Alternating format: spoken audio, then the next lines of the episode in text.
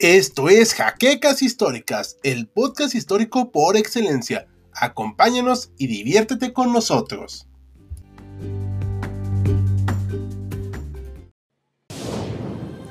Bienvenidos a HC Historia Contemporánea, la página histórica por excelencia.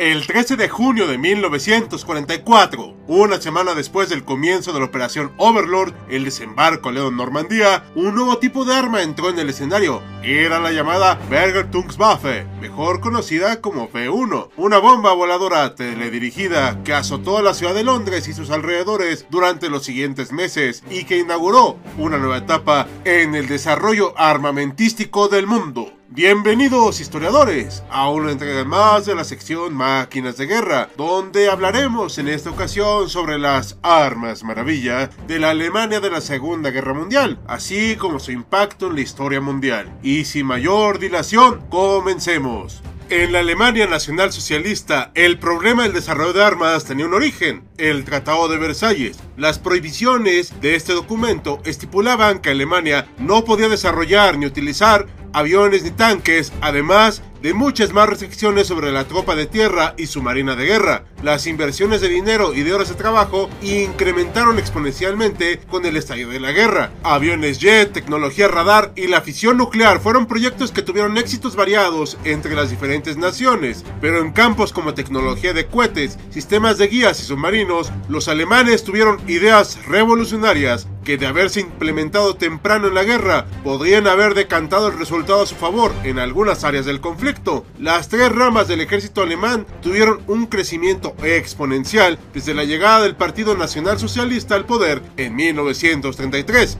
cuando el cabo austriaco denunció en 1935 las prohibiciones del tratado, anunció abiertamente el rearme alemán y con ello los científicos teutones ya no tuvieron que recurrir a instalaciones en el extranjero o a cubrir sus inventos bajo nombres falsos y pudieron pasar directamente a la acción en las fábricas y centros de investigación del Tercer Reich. La Luftwaffe fue la rama militar que más recursos recibió para el desarrollo de aparatos que rebasaron la capacidad combativa y de velocidad de sus competidores aliados. Hasta ese momento, a inicios de la década de 1940, los récords de velocidad de los aviones de hélice tenían una barrera clara en los 800 km por hora y Alemania obtuvo la ventaja al desarrollar los primeros aparatos funcionales en fecha tan temprana como agosto de 1939, pero se retrasó debido a las necesidades prácticas de la guerra. A mediados de 1942, cuando las cosas empezaban a lucir mal, se dio prioridad a la producción de aviones a reacción. Los alemanes tuvieron el mayor éxito con el ya mencionado Messerschmitt ME-262, el cual fue pensado principalmente como un avión caza destinado a defender la integridad de la patria alemana. Sin embargo,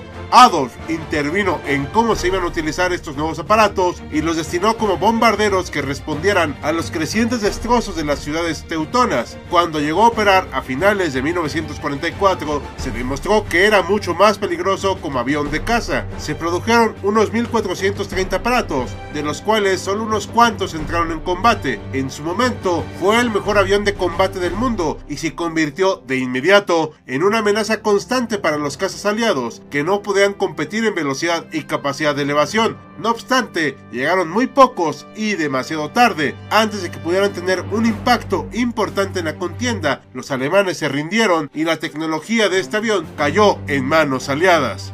Para el ejército de tierra también existieron inventos que esperaban superar las carencias en recursos del país germano, como fueron los carros acorazados. Después del desastre de la invasión de la Unión Soviética en 1941 y de encontrarse con las muy desagradables sorpresas de los modelos de tanques soviéticos T-34 y KB-1, los técnicos alemanes pensaron en una manera de hacer frente a estos y el resultado fueron los Panzerkampfwagen 5 Panther y el 6 Tiger o Tigre. Ambas máquinas contaban con una enorme potencia de fuego y un blindaje superior a los modelos anteriores de Panzers, siendo los más populares el Tigre 1 y el Tigre 2, con cañones de 88 milímetros directamente tomados del cañón antiaéreo Flak 88. El blindaje del primer modelo era de 100 milímetros en la armadura frontal con un peso de 57 toneladas y velocidad máxima de 38 kilómetros por hora. Su aparición a finales de 1942 fue una sorpresa para los tanques aliados de la época que quedaron francamente impresionados por su capacidad destructiva y su aparente invulnerabilidad ante los disparos de otras armas antitanque. Se le destinó masivamente a los combates en el este, además del norte de África, y tras la invasión aliada al continente en el frente occidental desde 1944.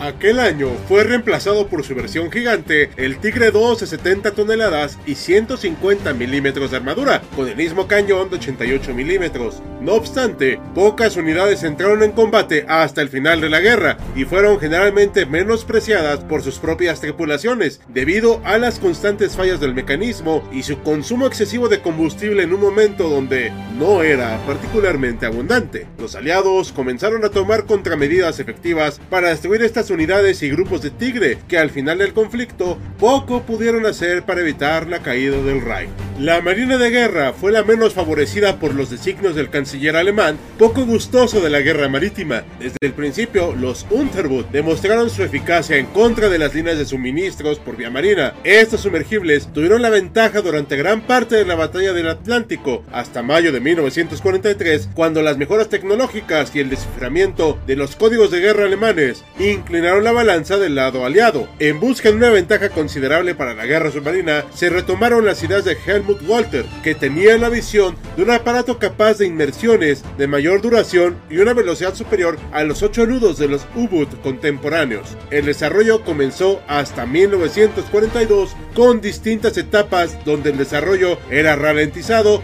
o el diseño cambiado para agregar mejoras en los motores y sistemas de navegación. El Gross almirante Karl Dönitz dio prioridad a la construcción de este modelo de submarino, el primero que podría ser verdaderamente llamado de esta manera. De los diversos tipos desarrollados por la Kriegsmarine, el tipo 21 fue el más desarrollado tecnológicamente. Su diseño hidrodinámico se convirtió en el modelo estándar para los diseños de submarinos de las décadas posteriores. Sus 1819 toneladas en inmersión podían moverse a 17.2 nudos y mantener esta velocidad por más tiempo. Se sumergía hasta 300 metros y tenía una autonomía de 11.500 millas náuticas. Su armamento consistía en 6 tubos, 23 torpedos, y 12 minas. Contaba evidentemente con la tecnología del snorkel. Un modelo que también vale la pena mencionar es el tipo 23, un submarino mucho más pequeño de apenas 275 toneladas en inmersión. Sin embargo, ambos llegaron en un punto demasiado tarde para contribuir a recuperar la iniciativa en el teatro de operaciones del Atlántico. Los cohetes B1 y B2 fueron conocidas como armas de venganza, que era justamente la idea que tenían en mente los desarrolladores de este tipo de bombas voladoras y misiles balísticos cuando presentaron las ideas los científicos ante el canciller alemán. La primera, denominada Fieseler FI 103, mejor conocida como B1, consistía en una bomba teledirigida en forma de pequeño avión no tripulado que despegaba desde una plataforma rampa. Su propulsión era un cohete que le permitía alcanzar velocidades de hasta 640 km por hora y transportar una carga de 1000 kilogramos de bombas, que resultaban en una destrucción considerable en el punto de impacto. Sin embargo, la baja velocidad a la que se desplazaban y la poca precisión permitió establecer medidas para contrarrestarlas muy pronto. Globos antiaéreos, cazas y artillería antiaérea podían derribar esta bomba antes de que llegara a sus objetivos, la ciudad de Londres y sus alrededores.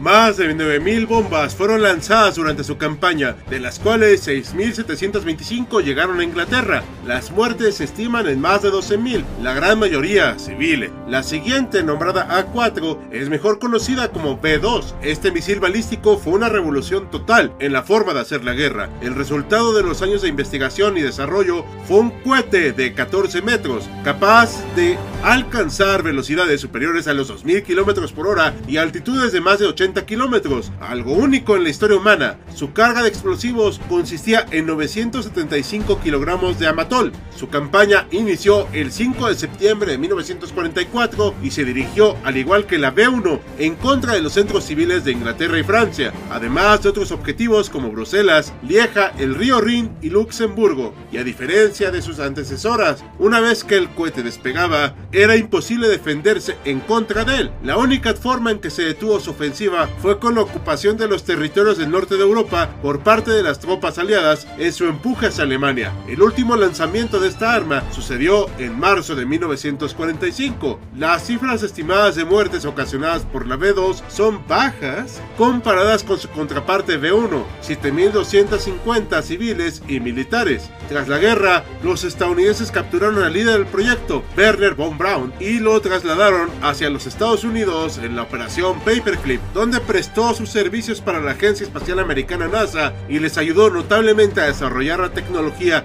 de cohetes necesaria para catapultar a la humanidad a la Luna. Las llamadas armas maravillosas fueron desarrolladas en su mayoría de manera bastante tardía para obtener un efecto relevante en el desarrollo de la contienda. Retrasos con las entregas, decisiones del propio Adolf y falta de recursos fueron obstáculos por los cuales los alemanes no pudieron continuar con la producción de semejantes ingenios. Aún así, dejaron grandes avances tecnológicos que fueron utilizados y aprovechados por las potencias vencedoras en las siguientes décadas durante la Guerra Fría. Existen muchas otras armas del complejo mundo construido en las fábricas de producción alemana de la Segunda Guerra Mundial y de otros países, pero esa es una historia para otra ocasión. ¿Y ustedes qué opinan, historiadores? ¿Sirvieron de algo? ¿Hubieran cambiado el destino de la guerra? Dejen sus comentarios para que nos leamos. Y con este cuestionamiento terminamos un capítulo más de Máquinas de Guerra, en espera de que haya sido de su agrado e interés. Como cada video, queremos agradecer a nuestros mecenas de Patreon como José Antonio Martínez Chaparro, Félix Calero y Jan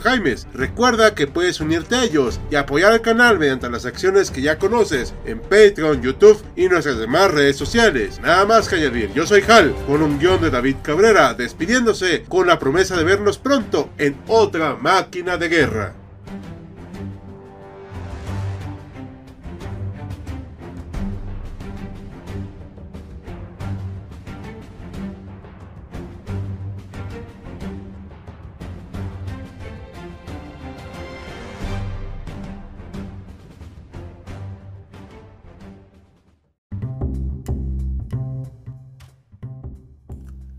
Gracias por habernos acompañado en Jaquecas Históricas, el podcast histórico por excelencia.